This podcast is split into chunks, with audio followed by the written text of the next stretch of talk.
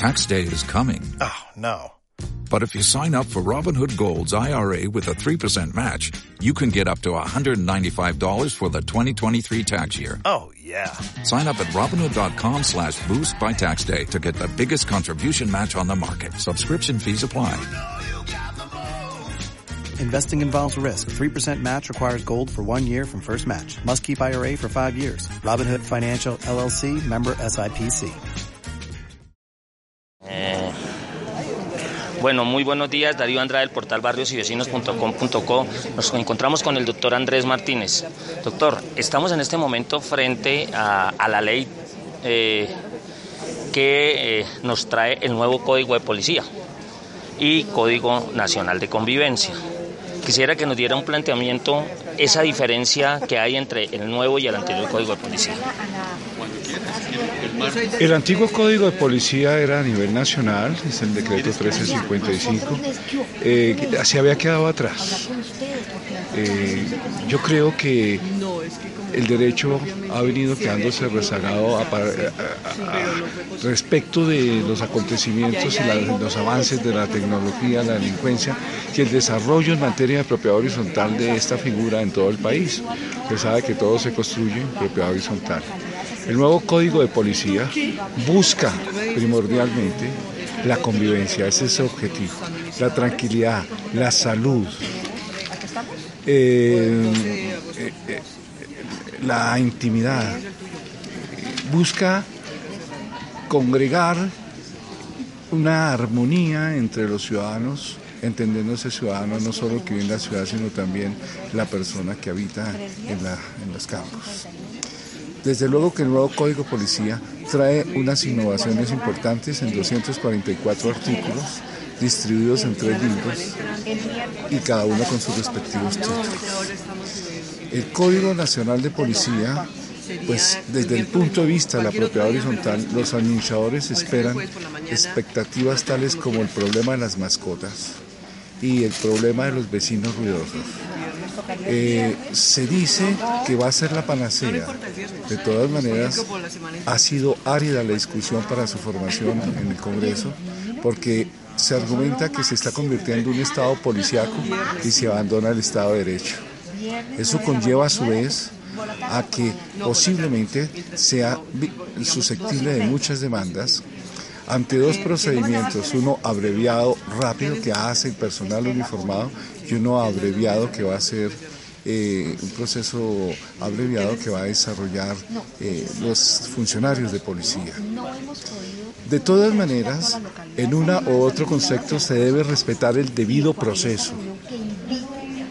No es tan que la gente va a tener toda esa fuerza inmediata, hablo del uniformado de policía, sino que hay que reglamentarlo, por eso entra a regir seis meses después y un año después en ciertos artículos, mientras se divulga, mientras la gente conoce sus derechos frente a, los, a la personal uniformado, a la policía, a los funcionarios.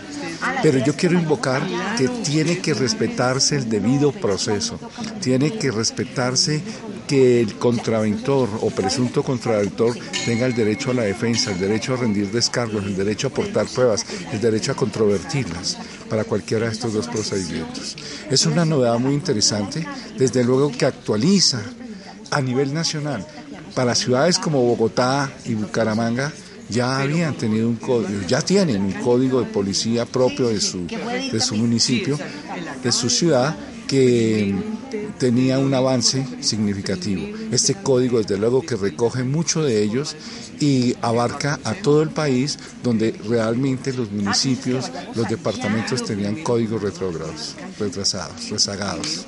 Ok, doctor Andrés, muy importante para la, para la propiedad horizontal el tema de lo que son los reglamentos y los manuales de convivencia. Esta ley entonces eh, obliga y vincula a que se reformen o se actualicen esos manuales y esos eh, mm, que tienen que ver con la propiedad horizontal, tanto manuales como todo lo que tiene que ver con la propiedad horizontal. La ley 635 del 2001 es una ley especial que acata principios constitucionales. Los trae consignados en el artículo segundo Desde luego que la convivencia es uno de los factores primordiales y el principal problema dentro de las comunidades sujetas a propiedad horizontal. Desde luego que es así. Ayer decía en el primer diplomado que terminó en la universidad, cómo como conclusión trae una serie de herramientas el nuevo Código Policía que en mi parecer sí deben de ser tomadas para yes consignadas en los reglamentos de propiedad horizontal.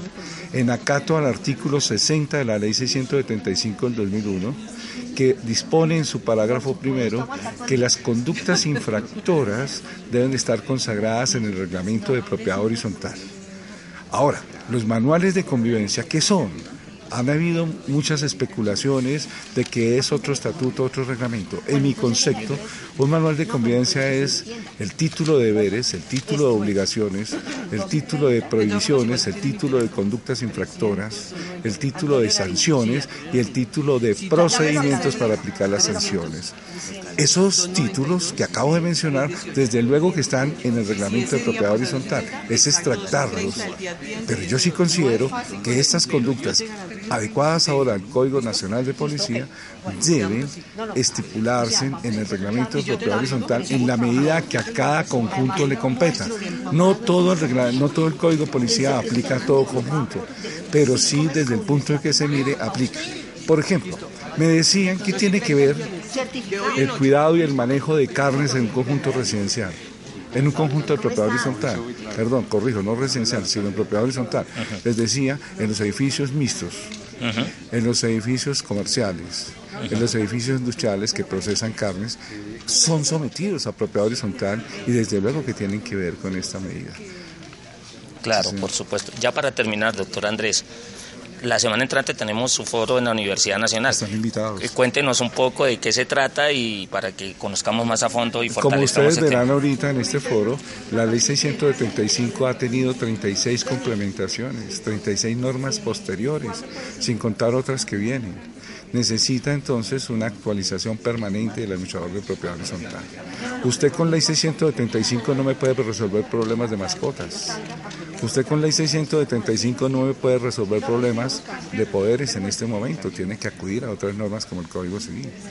Usted con ley 675 no me puede resolver el problema de actividades paralelas y, y la obligación de proveer, de recaudar el IVA para luego consignarle. Eso vino a través de una norma posterior con nombre propio. Acaba de salir, por ejemplo, la ley 16, 1796 del año 2016, hace 20 días, que trae una serie de obligaciones y responsabilidades para los constructores de proyectos, conocida como ley anti-space, que con nombre propio aplica a propiedad horizontal.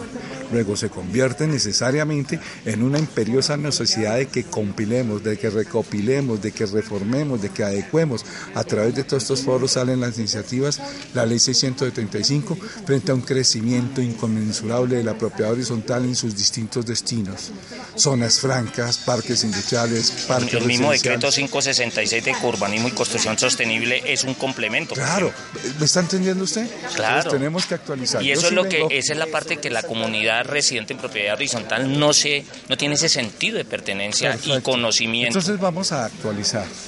Y es un encuentro académico. Las personas que vamos a llevar como conferencistas son personas que se han encargado de la docencia de la propiedad horizontal en el país en instituciones privadas. Respetamos profundamente el trabajo que está haciendo el SENA en su programa de gestión en la Administración de Propiedad Horizontal, creando tecnólogos. También pertenecimos en su momento a las mesas sectoriales que ayudamos a construir ese programa académico y, por qué no decir, las competencias laborales. Ok, doctor Andrés, muchísimas gracias. Este informe para el portal barriosyvecinos.com.co.